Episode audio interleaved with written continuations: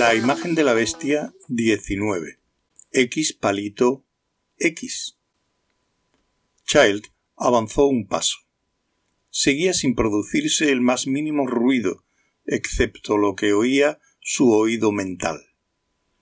Era una especie de chisporroteo, como si la intrusión de una masa nueva hubiera perturbado un campo magnético, como si las líneas de fuerza hubieran sido empujadas hacia afuera. Con el sable sujeto con la punta en alto, avanzó hacia el enorme tronco que reposaba sobre la cama. El chisporroteo insonoro se hizo más intenso. Se detuvo y miró bajo el armazón. Allí no había nada. Algo pesado le golpeó la espalda y le derribó boca abajo. Rodó sobre sí mismo gritando. Un fuego devorante le escocía en la espalda las nalgas y el dorso de los muslos, pero se puso en pie y emprendió la huida mientras algo bufaba y gruñía a sus espaldas. Dio la vuelta a la cama y se giró bruscamente, con el sable todavía empuñado, aunque no recordaba haberlo aferrado, ni siquiera haber pensado en ello.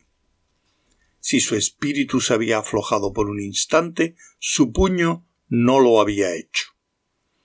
La cosa era de una belleza terrible, un pelo sedoso con manchas negras y blancas, unos ojos muy finos de color verde amarillento que reflejaban la desagradable luz de los cirios, y unos delgados labios negros con afilados dientes amarillos. Era demasiado pequeño para ser un leopardo, pero lo bastante grande como para asustar a Child. Incluso una vez que el miedo producido por su inesperado ataque hubiera desaparecido. Se había escondido en la cavidad del tronco, agazapado sobre el cuerpo de Iescu, esperando pacientemente a que aquello se acercara. Volvió a prepararse para atacar, gruñendo y enseñando los dientes, con los ojos llameando con ferocidad, las garras al descubierto. Pegó un salto por encima de la cama y el ataúd. Child, inclinándose sobre el cuerpo del varón, lanzó una estocada. El felino quedó ensartado en la hoja que le atravesó el cuello. Una zarpa relampagueó ante sus ojos y sus uñas no le alcanzaron por muy poco. Child cayó de espaldas y el sable se le fue de las manos. Cuando se levantó, vio que el leopardo, una hembra, estaba dando las últimas boqueadas. Yacía sobre su costado derecho con la boca abierta mientras la vida desaparecía poco a poco de sus ojos, como una bandada de aves de deslumbrante colorido abandonando, una tras otra, la rama donde estaban posadas para empezar su peregrinación al sur, a la llegada del invierno.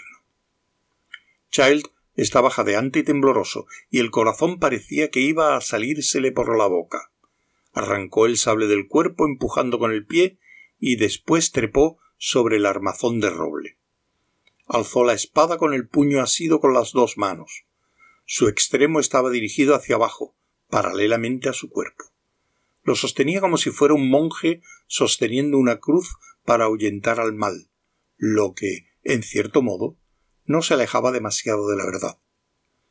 Abatió la hoja salvajemente con todas sus fuerzas. La punta de la hoja se hundió en la piel de Igescu y atravesó su corazón y, a juzgar por la resistencia que encontraba y los chasquidos sordos producidos, fracturó algunos huesos. El cuerpo se estremeció con el impacto, y la cabeza hizo un pequeño movimiento hacia un costado.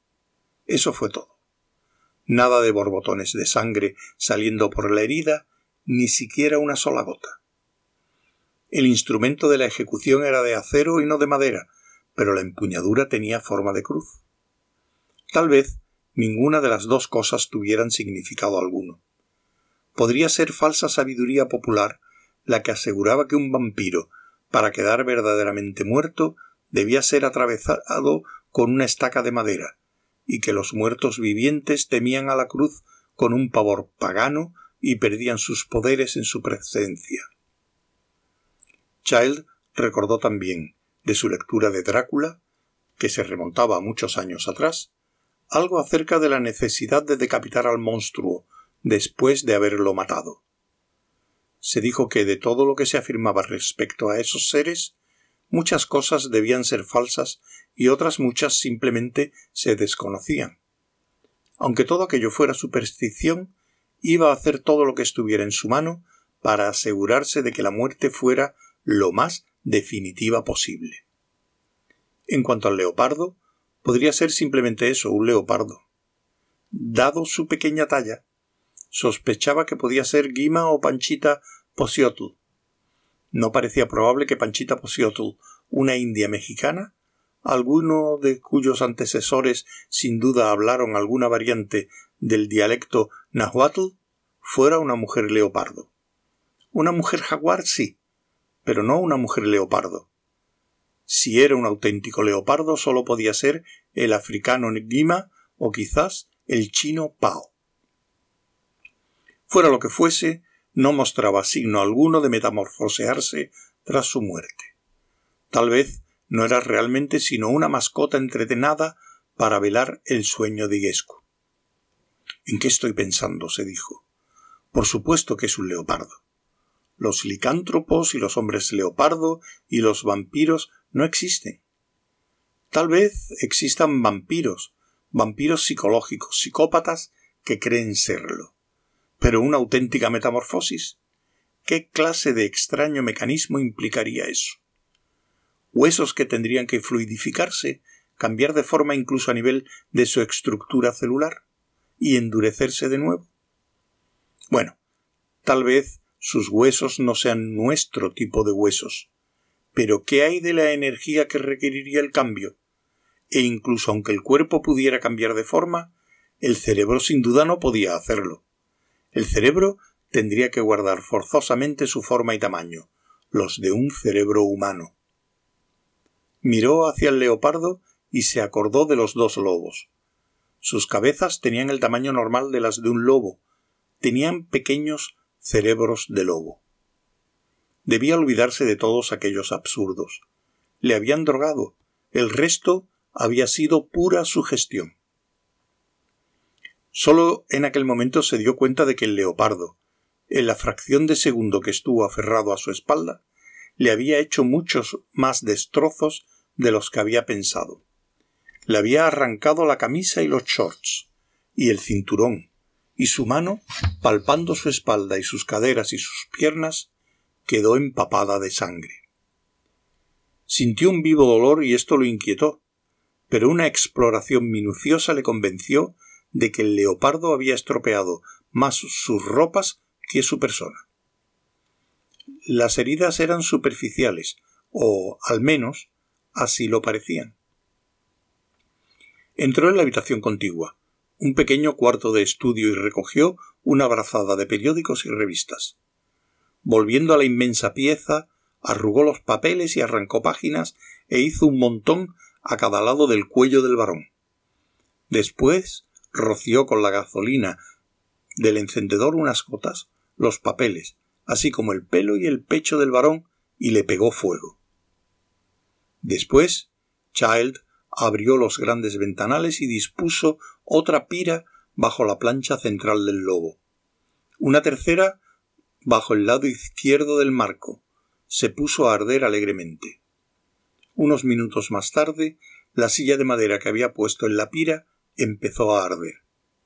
Al cabo de un rato, el roble del marco y de la plancha empezaron a chamuscarse, y el tronco empezó a ennegrecerse y a despedir humo. Un hedor a pelo y carne quemados se elevaba del cuerpo del varón. Con un poco más de papel y de gasolina, Child hizo arder las cortinas que cubrían las ventanas. Después arrastró el cuerpo del leopardo hasta dejarlo caer sobre el fuego. Con la ayuda de la gasolina del mechero, su cabeza ardió violentamente. Su negra nariz perdió su lustre húmedo y se arrugó por el efecto del calor. Child abrió la puerta al pasadizo secreto para aumentar la corriente de aire. El humo de la habitación salía a través del agujero de la pared, para engrosar los negros torbellinos que oscurecían ya el pasadizo. Pero la entrada no era lo suficientemente grande como para poder absorber todo aquel humo, que rápidamente invadió la habitación. Empezó a toser, y de repente, como si las toses hubieran disparado algún mecanismo en su interior, tuvo un prolongado y espasmódico orgasmo, cuyas raíces parecían estar enroscadas en torno a su espina dorsal, y parecían arrancarle la médula espinal, expulsándola a través de su verga. Justamente al llegar la última eyaculación, se oyó un chillido que surgía del centro del humo que llenaba la habitación. Child se dio la vuelta pero no alcanzó a ver nada. Una de las dos víctimas no estaba muerta, y parecía cada vez menos muerta, a juzgar por los alaridos que continuaban resonando con toda intensidad. Y entonces, antes de que pudiera volverse de nuevo para plantar cara al nuevo sonido, una serie de gruñidos y de berridos porcinos surgieron de la entrada de la pared. Se oyó un golpeteo rápido, mucho más intenso que la zarpaz de los lobos. El suelo tembló bajo sus pies y algo chocó contra él lanzándole violentamente al suelo. Medio atontado, con la pierna izquierda dolorida logró incorporarse a duras penas. Volvió a toser. Los berridos porcinos se intensificaron, y el suelo volvió a temblar bajo sus pies. Rodó hecho un ovillo para ponerse a cubierto del humo, mientras la cosa que le había golpeado seguía buscándole, arremetiendo a ciegas. Gateando a lo largo de la pared, con la cabeza pegada al suelo para evitar el humo, se dirigió hacia los ventanales. Los berridos porcinos habían dado paso a una tos profunda.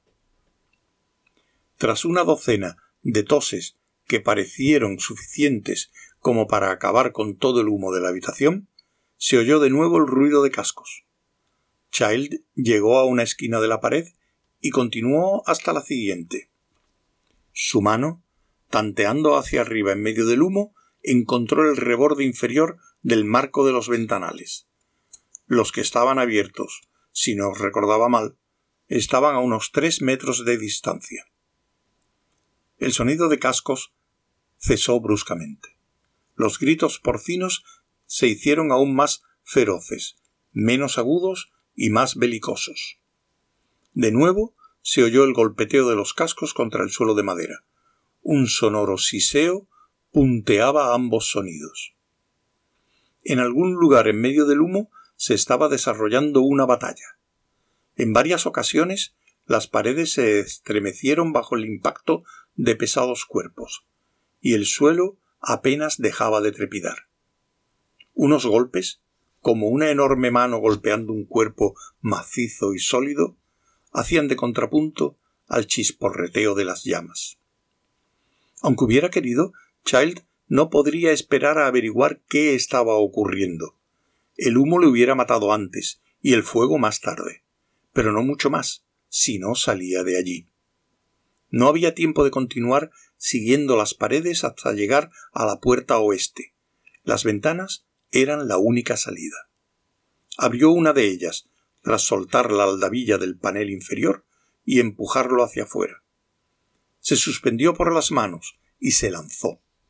Cayó sobre un arbusto, lo hizo astillas, sintiendo como él mismo se hubiera hecho también astillas. Rodó para librarse de él y se puso en pie. Su pierna izquierda le dolía aún más que antes, pero aparte de esto estaba bien. Y entonces eyaculó de nuevo. Al menos no se había dañado la verga en la caída. Inmovilizado por el éxtasis, vio como dos cuerpos salían despedidos por la ventana por la que acababa de saltar. El panel arrancado de cuajo cayó a su lado. Magda Olian y la señora Grassat Chow aplastaron algunos arbustos más y rodaron por el suelo hasta cerca del camino. Inmediatamente después varias personas salieron corriendo de la casa y aparecieron en el porche delantero. Las dos mujeres sangraban profusamente por muchas heridas y estaban ennegrecidas por el humo. Magda, en su caída, había rodado hasta los pies de Child, justo a tiempo de recibir las últimas gotas de esperma en la frente. Esto, pensó él a pesar del dolor, era una extrema unción digna de ella. La mujer obesa había golpeado el suelo pesadamente como un saco de harina húmeda y yacía inconsciente, con un hueso gris surgiendo de una de sus piernas, mientras la sangre brotaba de sus oídos y su nariz. Hierba doblada, Panchita Posiotl y Ofeder estaban en el porche. Faltaban, pues, Chorkin, Frau Hausner, Guima, Pau, Vivien, las dos doncellas, la baronesa y Dolores. Creía saber lo que había ocurrido con los tres primeros. Dos estaban muertos por herida de sable en un pasadizo, y uno estaba ardiendo junto con Iguescu. Las ropas de los tres que se hallaban en el porche estaban desgarradas, sus cabellos revueltos y sangraban por una serie de heridas. Debían haberse tenido que enfrentar con Magda o con la señora Grassachow o con Dolores o con alguna combinación de las tres pero estaban aún en condiciones de luchar, y en aquel momento estaban buscándole. Vio cómo sus labios se movían y sus manos le señalaban. Child fue cojeando, pero rápidamente, hasta el Rolls Royce aparcado unos cuantos metros más allá. A su espalda oyó un grito y ruido de zapatos golpeando los peldaños del porche. El Rolls estaba sin cerrar y con la llave de contacto puesta se puso al volante y arrancó, mientras Hierba Doblada y Ofedar golpeaban las ventanas con los puños y aullaban como lobos. De repente se soltaron y echaron a correr hacia otro coche, un Jaguar rojo. Child detuvo el Rolls, dio marcha atrás y apretó el acelerador hasta el suelo. Marcha atrás, el Rolls golpeó a Ofeder con la parte derecha del parachoques trasero y lo lanzó por los aires, cayendo luego al suelo con estrépito. Hierba doblada se dio la vuelta justo antes de que el Rolls le aplastara contra el Jaguar. Su oscura y ancha cara quedó encuadrada en el retrovisor durante un instante, luego miró a Child con los ojos vidriosos y desapareció. Child puso la primera. Se acercó hasta el cuerpo del indio convertido en pulpa sanguinolenta de los muslos para abajo. Estaba estirado con la boca pegada al suelo. Los contornos de su cuerpo parecieron desvanecerse. Parecía estar hinchándose. Child no tenía tiempo para seguir mirando. Detuvo el Rolls de nuevo, lo hizo retroceder para pasar por encima de Ofeder, que estaba empezando a enderezarse. Volvió a pasar sobre él, dio la vuelta y aplastó cuidadosamente por tres veces los cuerpos de Oliani, Grasacho, Hierba Doblada y Ofeder. Panchita Posiotl que había estado lanzándole imprecaciones, amenazándole con su diminuto puño, corrió a refugiarse en la casa cuando él se acercó al porche. Torbellinos de humo y llamas salían de una docena de ventanas de los tres pisos del ala izquierda y de una de las ventanas del núcleo central. Si no se controlaba, el primero destruiría el edificio entero en una hora o dos, y no había nadie para detenerlo. Se alejó en el coche. Al tomar la curva justo antes de tomar la carretera que atravesaba los bosques, vio de refilón el patio delantero de la casa. Vivian, la del pelo rojo, cuyo desnudo cuerpo lechoso parecía aún más blanco bajo la repulsiva luz del incendio, Panchita Posiotl, que había perdido los zapatos, y las dos doncellas corrían a refugiarse en el bosque. Detrás de ellas corría Dolores, completamente desnuda, con su larga y negra cabellera ondeando al viento. Su gesto adusto y decidido parecía inspirado en las peores intenciones. Las otras tenían también gesto decidido, pero su determinación estaba inspirada por el terror. Child ignoraba lo que Dolores les haría si las atrapaba, pero ellas parecían saberlo, y no parecían tener ninguna gana de plantarle cara sospechaba que era la intervención de Dolores la que había impedido que Pao y la baronesa salieran de la casa al mismo tiempo que sus acólitos, a menos que Magda o la señora Grasa Chow las hubieran matado. No podía estar seguro de esto, por supuesto, pero sospechaba que ambas se habían metamorfoseado respectivamente en serpiente y cerda, y habían quedado fuera de todo control. Las mujeres habían desaparecido entre los árboles. Se dio una palmada en la frente. ¿Acaso se estaba tomando en serio todas aquellas historias estúpidas de metamorfosis? Miró hacia atrás.